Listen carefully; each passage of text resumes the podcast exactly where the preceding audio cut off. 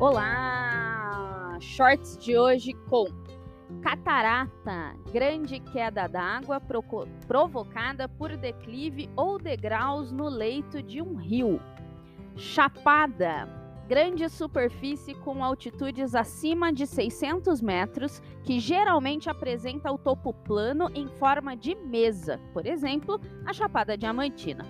Colina, pequena elevação do terreno com declive suave e baixas altitudes. Possui formas bastante suavizadas em virtude de processos erosivos.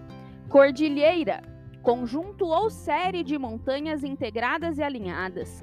Área muito elevada com as laterais bastante inclinadas, geralmente originada de forças tectônicas é também denominada cadeia de montanhas, como a Cordilheira dos Andes ou a Cordilheira do Himalaia. Córrego, rio de pequeno porte, um riacho. Coxilha, grande extensão de terra de relevo suave com elevações arredondadas de pequena altitude. No Brasil, as coxilhas são mais comumente encontradas no Rio Grande do Sul.